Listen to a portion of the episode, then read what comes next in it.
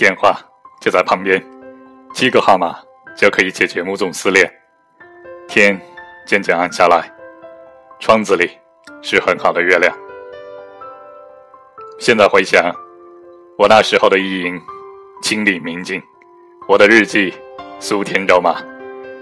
后来我见过几个以写青春美文出名的东北糙汉，冬天三个星期洗一次澡，夏天两个星期洗一次澡，腋臭扑鼻，鼻毛浓重。他们张口就是“紫色的天空下着玫瑰色的小雨”。我从单杠上摔下来，先看见了星星，然后就看见了你，像水库大堤积足了春水。打开闸门，憋了一冬的天气一下子暖成了春天。往日的平静和沉闷一冲而逝，大自然这本大画册被一页页的飞速的翻开。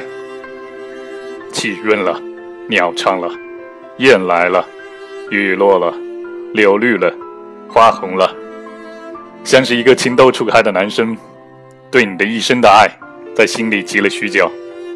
一招说出来，随之笑了，哭了，吻了，嗔了，恼了，喜了，所有的风情都向你展开。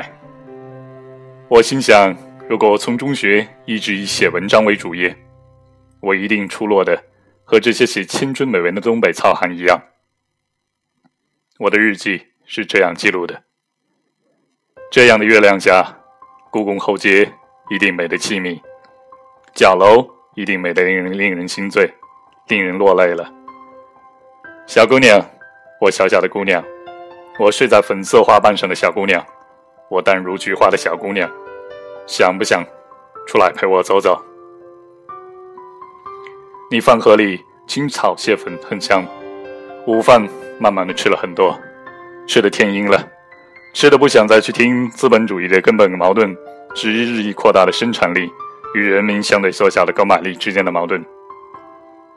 小姑娘，我小小的姑娘，我冰清玉洁的小姑娘，想对你说谢谢了。